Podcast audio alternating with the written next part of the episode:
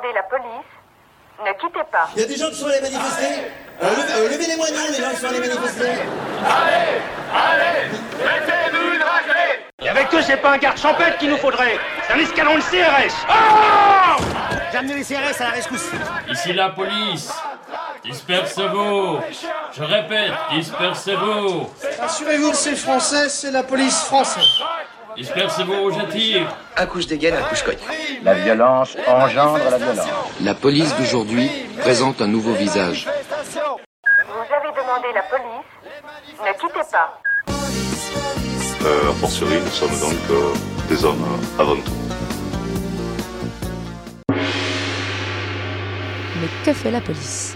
LBD, GMD, GLIF4, Fabien Jobard fait le point pour nous sur les techniques de maintien de l'ordre.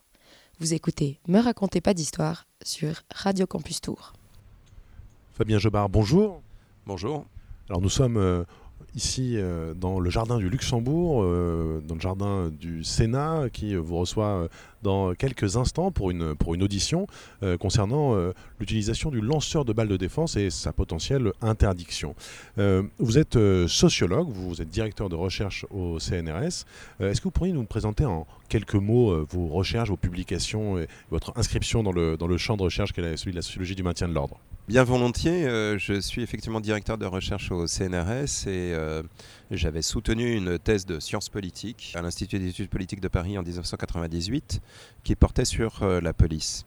Euh, à l'époque, il y a 20 ans, on comptait sur les doigts d'une seule main, grand maximum de deux mains, euh, le nombre de collègues qui travaillaient sur des sujets touchant à la police et la gendarmerie. L'un de ces domaines était effectivement la manière dont les forces de l'ordre gèrent les manifestations. Non pas seulement les répriment, évidemment, c'est-à-dire comment euh, les organisateurs de manifestations prennent contact avec euh, les autorités de, de police, déclarent leur manifestation et comment la manifestation est un objet particulier, en ce sens qu'il s'agit d'une protestation, mais menée main dans la main d'une certaine manière avec les services de police. Et donc c'est un peu sur ce paradoxe-là qu'on travaillait à l'époque. Et en ce qui me concerne, j'ai effectivement euh, travaillé sur cette question euh, dès 1995-97, euh, puis un petit peu en 2008 à propos des manifestations de protestation euh, contre le contrat première embauche euh, voulu par Dominique de Villepin, mais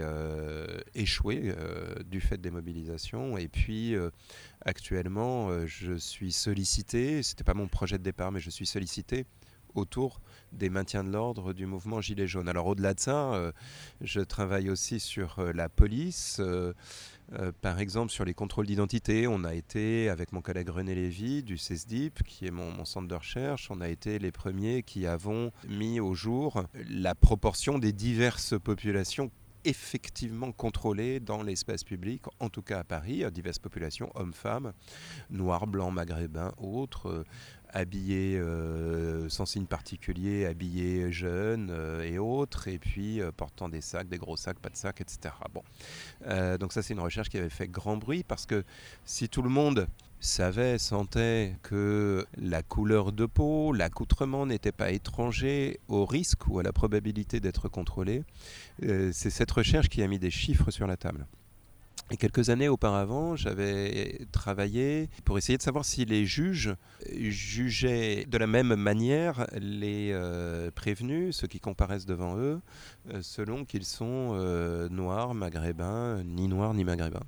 Et pour ça, j'avais pris tout un volume euh, de, euh, d'affaires, d'atteintes aux policiers, outrage, rébellion, violence, 1000, 1200 euh, comparants, je me souviens plus, examiner l'ensemble des condamnations et montrer que les Noirs et les Maghrébins avaient euh, un risque deux fois plus élevé que les autres d'être condamnés à, à une peine d'emprisonnement ferme. Et que pour autant, et que pour autant, il n'y avait pas là discrimination au stade du prononcé de la peine. Et puis j'ai travaillé, euh, je dirais, avec la police, d'une certaine manière, c'est-à-dire euh, embarqué euh, dans des véhicules de police, le plus souvent des brigades anticriminalité, dans la grande périphérie parisienne, pour suivre leur, leurs activités.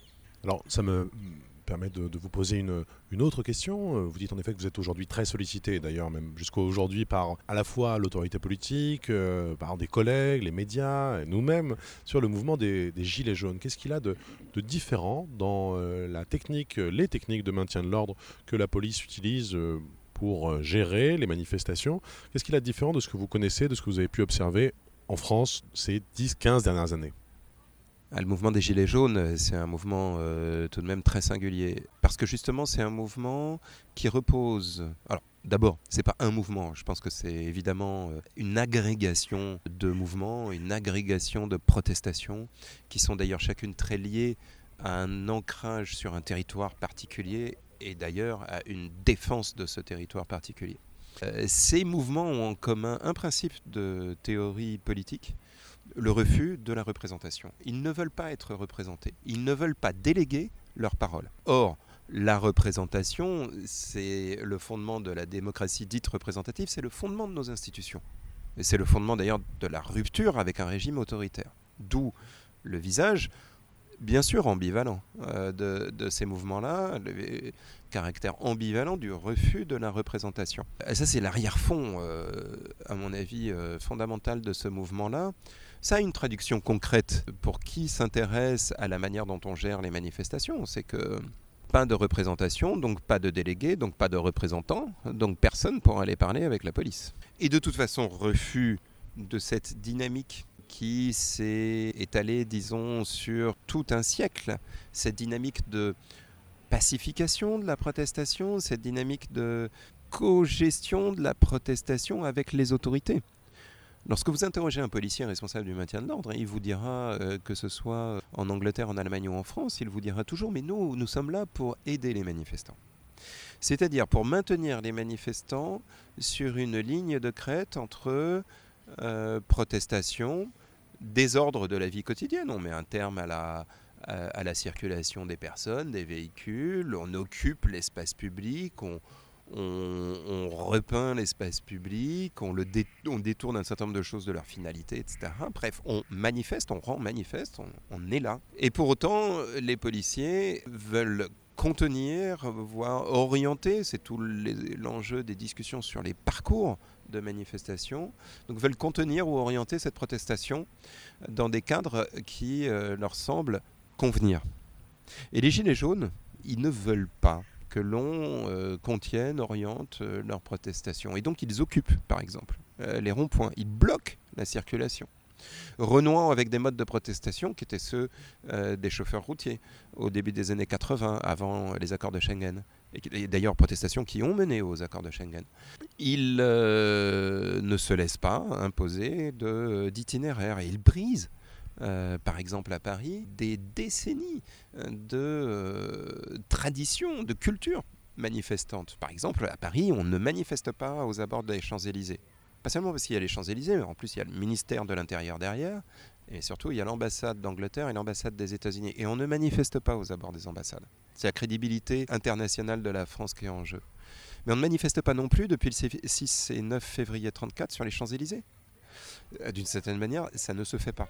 Et eux mettent effectivement, elles et eux, beaucoup de femmes dans ces, dans ces mobilisations, au début, au milieu, à la fin, beaucoup de femmes manifestent euh, leur volonté de rompre avec ces codes. Parce qu'ils estiment que cette pacification de la protestation, elle signifie, euh, c'est un peu la petite mort de la protestation. Et euh, de ça, ils ne veulent vraiment pas. Justement, vous parlez de, petites morts de la protestation. On, a pu voir euh, un certain de banderoles euh, dans les cortèges parisiens du samedi euh, qui proclamaient retour aux bases, manif sauvage. cette présence de militants autonomes ou antifascistes qui ont pu constituer le cortège de tête, comme on l'appelait dans les manifestations du printemps 2016, est-ce que ce cortège de tête et ces techniques de mobilisation ont influencé les Gilets jaunes dans leur mode d'action? Les mobilisations des Gilets jaunes, euh, c'est une rupture revendiquée par les Gilets jaunes euh, à l'égard de 100 euh, ans de culture protestataire. Pourquoi je dis 100 ans? Parce que, au fond, avant la guerre de 14, on réprime encore les manifestations, rarement, hein, mais on réprime encore les manifestations à coups d'armes à feu. manifestations viticoles, etc. après la guerre, on crée la gendarmerie nationale et donc on crée un corps de, police professionnel qui va avoir pour fin de ne plus utiliser l'arme à feu. L'objectif, c'est de ne plus avoir de morts. Ça ne veut pas dire qu'il n'y en a pas eu, mais notamment sous les coups de la police parisienne. Et puis, euh, les manifestants eux-mêmes, ils se disciplinent. Début du siècle, c'est l'invention euh, des services d'ordre.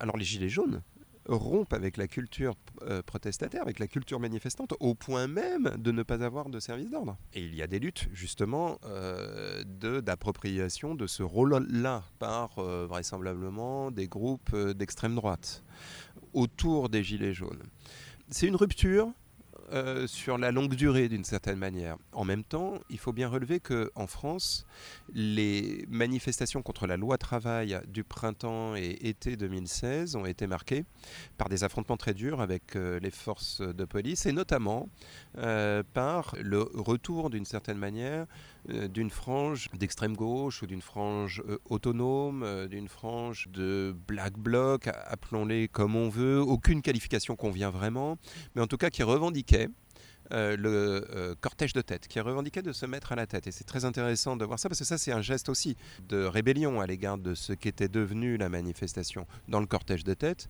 défilent les chefs du mouvement, en surprotégés par un double cordon de euh, services d'ordre. Devant la manifestation, quelques dizaines de mètres séparent les manifestants des forces de l'ordre. Entre les forces de l'ordre et le cortège de tête, on a des policiers en civil qui sont chargés du contact avec les, manifestants. Mais en réalité, ils n'ont pas de contact avec les manifestants, ils n'ont de contact qu'avec les responsables du service d'ordre. Et on voit bien, donc c'est les officiers de liaison de, par exemple, la préfecture de police à l'échelle des districts.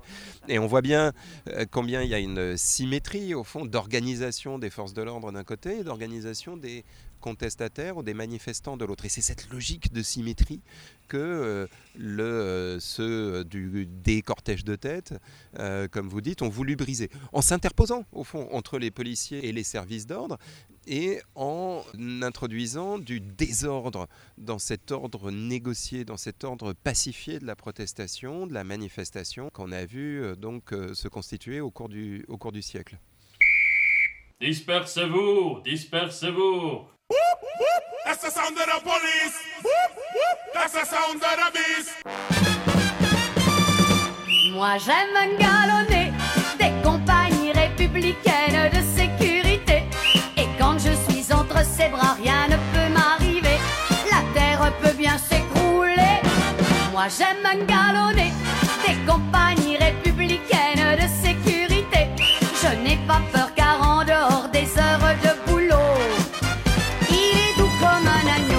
c'est un garçon merveilleux qui a les yeux presque aussi bleus que son uniforme moelleux. Quand dans ses bras je me glisse entre les heures de service, il me dit à la police Moi j'aime galonner des compagnies républicaines de sécurité. Je n'ai pas peur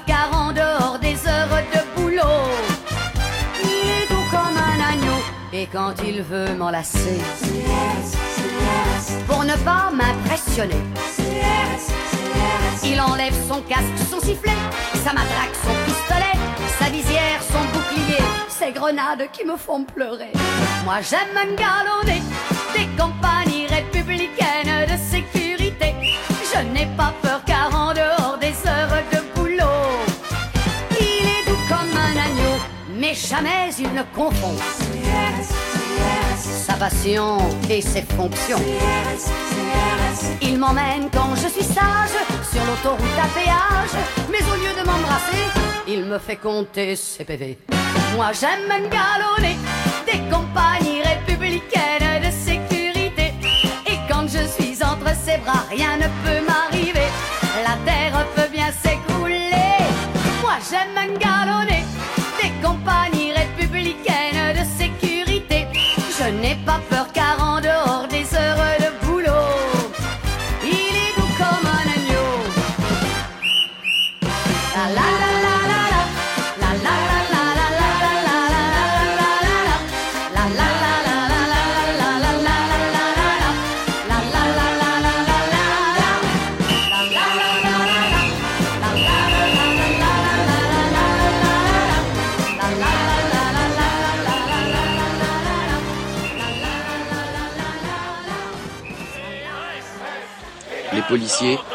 hommes comme les autres.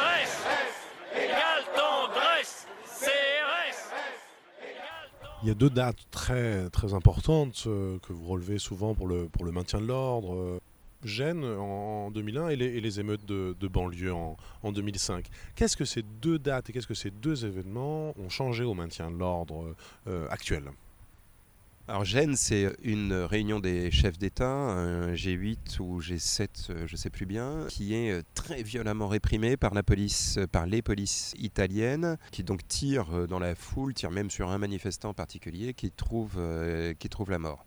C'est une manifestation euh, qui se déroule quelques mois après la manifestation de Göteborg en Suède, au cours de laquelle les policiers complètement submergés dans un pays à la tradition protestataire extrêmement disciplinée, les policiers donc submergés par l'afflux de contestataires d'extrême gauche, ceux qui peuplent les cortèges de tête dont vous parliez tout à l'heure, euh, fait usage de l'arme à feu. Conséquence, renforcement de la coopération entre les polices euh, européennes, euh, nord-américaines, émergence de la dimension sécurité ou de la dimension police au plus haut des négociations entre gouvernements européens. C'est-à-dire que l'Europe, qui se souciait en gros d'agriculture et de libre circulation euh, des, aux frontières, euh, se soucie également désormais de sécurité, justice. Euh, D'où également échange d'informations, fichage, etc. Alors, sur la manifestation en tant que telle, euh, on a vu ce multiplié en Europe, d'abord à l'occasion des sommets internationaux. Euh, sur, sur Gênes et Göteborg, euh, on a l'ombre de, des manifestations Seattle de 1999. Donc on a vu essentiellement deux techniques se euh, diffuser en Europe. La première, c'est celle du confinement, c'est-à-dire que l'on déclare certaines zones absolument interdites à la manifestation à Hambourg en juillet 2017 à l'occasion du G20 cette fois-ci, c'était euh, des kilomètres carrés de ville, d'une ville qui est assez petite, assez étroite, qui était interdite tout simplement au public. Et donc là, euh, c'est un travail de, prévention des désordres qui est considérable, hein, euh, avec notamment, euh, ça a une traduction matérielle très claire, c'est qu'on déploie des barrières mobiles de protection qui peuvent parfois atteindre plusieurs mètres, hein, 3 mètres, 4 mètres, et qui créent des zones, et c'est pour ça que le ministre Castaner parlait de fan zone, qui créent des zones totalement hermétiques. Puis d'ailleurs des dégradés de zones, on l'a vu à Hambourg, zone rouge, zone bleue, zone jaune, euh, euh, dans laquelle on a le droit, on aurait droit de manifester, mais seulement à certaines heures, d'autres zones dans lesquelles on peut euh, manifester pleinement, etc. Bon, ça change radicalement ce qu'est la manifestation, parce que paradoxalement, ça transforme la manifestation en une succession de points successifs d'affrontement avec la police. Puisque les destinataires de la protestation, qui sont les chefs d'État, sont à des kilomètres de la présence des manifestants. Donc les manifestants, qu'est-ce qu'ils font Évidemment, on l'a vu à Heiligendamm, euh, euh, près de Rostock en, en, 2008, si ma mémoire est bonne également. Bah, on s'affronte avec la police. De toute façon, c'est la seule présence manifeste euh, d'interlocuteurs ou de destinataires de la protestation. Puis la deuxième dimension, donc conséquence de Gênes, c'est le retour des frontières en Europe, hein, d'une certaine manière. C'est-à-dire la capacité qu'ont les gouvernements d'abord de fermer des frontières à l'occasion d'événements internationaux, Évian, frontières franco-italiennes, etc. Strasbourg 2009, sommet de l'OTAN, euh, mais aussi les échanges d'informations sur les fauteurs de troubles, les échanges d'informations sur les manifestants potentiellement violents, c'est-à-dire des personnes qui sont repérées par le renseignement ou la police, hein, pas seulement celles qui ont fait l'objet d'une condamnation prononcée par un juge indépendant, mais qui sont repérées par le renseignement ou la police, et euh, qui font l'objet donc de signalements aux polices étrangères à des fins de surveillance, voire à des fins de contrôle, de manière à interdire à la personne en question de sortir de sa commune le, les deux ou trois jours euh, durant l'événement protestataire pour, euh, pour 2005, euh, qu'est-ce qui, euh, qui change en termes de maintien de l'ordre au moment où les émeutes de banlieue éclatent, avec le recours à un certain nombre de nouvelles techniques Est-ce qu'il va y avoir une, une, diffusion des techniques du maintien de l'ordre de, de banlieue, propre à la banlieue, propre à ces territoires, dans les manifestations organisées dans les centres urbains, notamment au moment de la jonction ou de la non-jonction avec le CPE ah, il est clair qu'en France, euh, il, y a un type d'événement euh, qui euh, déroge à la culture disciplinée réguler, négocier de la protestation, ce sont ce qu'on appelle les émeutes de banlieue ou les révoltes de, banlieue. Alors il faut bien voir que des événements particuliers, sont des événements en partie ambivalents, parce que bien souvent dans ces villes, dans lesquelles plus souvent c'est un mort ou la rumeur d'un mort, une altercation avec la police qui déclenche ces événements, hein, que ce soit aux États-Unis, en Angleterre ou en France, c'est pareil. au fond, il y a une division du temps. Hein, euh, euh, la nuit, certes, on a des affrontements avec la police, des destructions de biens euh, publics, privés. Incendie de voiture, évidemment, le geste emblématique des euh, révoltes en banlieue. Mais le jour où on proteste de manière tout à fait conventionnelle, des marches à la mémoire d'eux, des marches en souvenir d'eux, des marches silencieuses, des marches pour dire un mort pour rien, des marches qui euh, ont pour but euh, la préfecture, le plus souvent la mairie, parfois le maire participe à la marche, et puis ces marches, elles coïncident souvent avec des appels au calme et des appels à la non-violence. Et donc vous voyez comme, au fond, les deux formes de manifestation, les deux formes de protestation s'articulent hein, en banlieue. Mais il est clair que les affrontements avec la police, disons euh, le versant nocturne des protestations, euh, euh, ont eu tout un ensemble de, conséquences, et notamment un renforcement de la militarisation des appareils policiers destinés au contrôle des manifestations. une arme sans doute est emblématique de, ça, hein, c'est la diffusion parmi les unités en charge du maintien de l'ordre de lanceurs de balles de défense, autrefois flashball, aujourd'hui LBD, peu importe, c'est-à-dire euh, des balles de caoutchouc dont le diamètre est supérieur à celui de l'orbite des yeux, de manière à ce qu'elles ne pénètrent pas euh, jusqu'au cerveau, hein, et qui ont pour effet de stopper euh, des individus. Ce sont des armes qui ont été introduites au départ de manière assez parcimonieuse en 1995 hein, dans les brigades anticriminalité destinées à contrôler les violences urbaines. Et aujourd'hui, ce que l'on voit, c'est une diffusion assez, euh, non pas massive, mais euh, substantielle de ces armes. Euh, parmi les forces destinées au maintien de l'ordre, à la gestion des manifestations, qui, n'en voulaient pas, hein, vous l'expliquez dans, vos travaux, qui au départ refusaient cette, cette arme. Effectivement, hein, au départ, CRS et gendarmes mobiles refusaient cette arme parce que c'était une arme qui frappe et c'est pas une arme qui repousse. Une arme qui repousse, typiquement, c'est le canon à eau. Pourvu que le jet soit pas réglé à la puissance maximale, vous faites pas vraiment mal à personne. Mais euh, le canon à eau en décembre, si tout le monde est aspergé, bah, très vite, tout le monde rentrera chez soi. Donc vous n'avez pas fait mal et en même temps, vous avez repoussé une foule. Le flashball, vous visez un individu, vous touchez l'individu et vous lui faites mal. Donc c'est une arme en quelque sorte orthogonale, oblique à la doctrine euh, traditionnelle du, maintien de l'ordre. Et cette arme, on l'a vu passer de la périphérie au centre-ville. Et pour le coup, les mois de novembre et décembre de la protestation Gilets jaunes ont été des mois d'hyperconsommation de cette arme. Il me semble, si j'ai bonne mémoire, que 9000 euh, balles de défense ont été tirées depuis le 17 novembre dans le cadre de la protestation Gilets jaunes. C'est absolument considérable. Ce d'autant que presque aucun pays en Europe ne fait usage euh, de ces armes dans un contexte de manifestation en effet, vous vous rappelez que les, polices espagnoles ou, italiennes peuvent faire usage de ces armes quand euh, nos voisins euh, anglais, allemands, euh, les voisins européens du Nord ne, ne, font pas usage de cette arme. Donc là, vous allez, vous allez en audition au, Sénat, vous allez bientôt partir d'ailleurs, on va bientôt vous libérer. quel est quel est l'intérêt pour un, pour un chercheur en sciences sociales de collaborer avec avec euh, des parlementaires, des élus pour les éclairer sur, euh, euh, sur ces armes, sur ces techniques de manifestation. Qu'est-ce que vous allez leur apprendre qu'ils ne savent pas déjà après, comme vous le disiez, trois ou quatre mois de mobilisation où la presse, notamment le journaliste David Dufresne, fait la chronique hein, dans son signalement Twitter des, des blessés, des mutilés. Qu'est-ce que vous allez leur apprendre qu'est-ce que vous allez leur dire? D'abord, j'aurai sans doute euh, l'occasion de croiser David Dufresne qui a dû être invité à la même, audition. Euh, moi, si vous voulez, je suis euh, fonctionnaire. Je peux pas me soustraire à une demande qui m'est faite par des pouvoirs publics, encore moins à une autorité parlementaire, de faire le même travail que celui que je fais présentement avec vous, qui est de diffuser de la connaissance voir cette connaissance d'ailleurs contestée, pourquoi pas, euh, discuter. Je pense que ça fait partie des obligations inhérentes à notre, euh, à notre métier.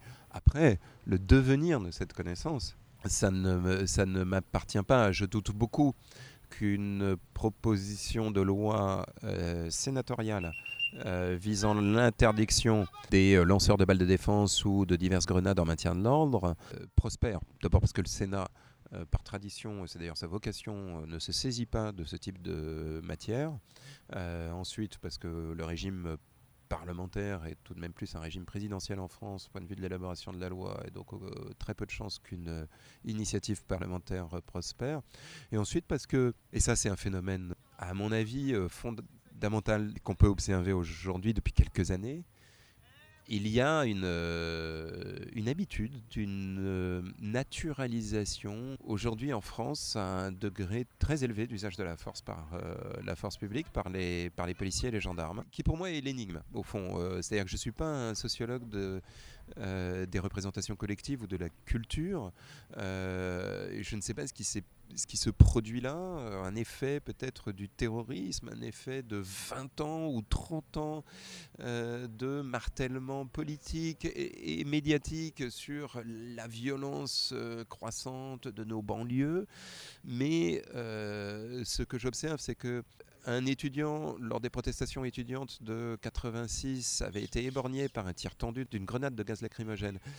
Ça avait nourri un scandale de plusieurs mois, la réunion d'une commission parlementaire. Alors, un autre était mort, hein. euh, mais cet étudiant, on en a parlé. Aujourd'hui, vous l'avez dit, 20 personnes se sont trouvées éborgnées depuis, c'est-à-dire ont perdu l'usage d'un œil depuis euh, le 17 novembre 2018. Et ça euh, n'entraîne pas du tout en tout cas de la part des autorités publiques, euh, qu'elles soient gouvernementales ou parlementaires, euh, de même réaction. Est-ce le signe que police et gendarmerie ont réussi euh, à s'immuniser contre la critique publique? C'est possible, je, je, ne sais pas. En tout cas, c'est euh, quelque chose que, sur lequel les historiens futurs se pencheront, je pense, avec beaucoup de curiosité. Merci beaucoup Fabien Jobard d'avoir répondu à nos questions et bonne, bonne audition. Merci à vous.